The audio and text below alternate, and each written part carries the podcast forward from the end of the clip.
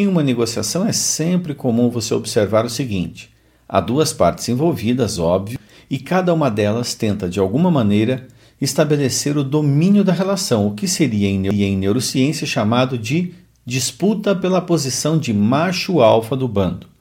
É simples. Na natureza, os animais sempre se unem em bandos e estabelecem dentro de um determinado bando o seu macho alfa, aquele que tem o domínio, tem a liderança. Os seres humanos não são diferentes. Nós, o tempo inteiro, aderimos a grupos, seja na empresa, seja na escola, seja na faculdade, na igreja, seja em grupos sociais que estabelecem algum tipo de objetivo comum como os clubes de serviço, as agremiações, as câmeras de dirigentes e coisa que o vale. Acontece que quando você está numa negociação, é bem comum que o cliente tente dominar a negociação, estabelecendo o que a gente chama de posição de macho alfa do bando. Ele tenta de todas as formas assumir a liderança, assumir o mando da situação. Por isso, preste atenção.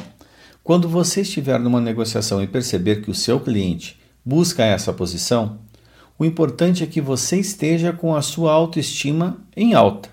É que quando você está bem, você não se importa de deixar o cliente se sentir dominando a situação. Afinal, o que importa para você é o resultado final que você foi buscar naquela conversa, naquela negociação. Não interessa quem está mandando, mas sim se o objetivo, objetivo for cumprido.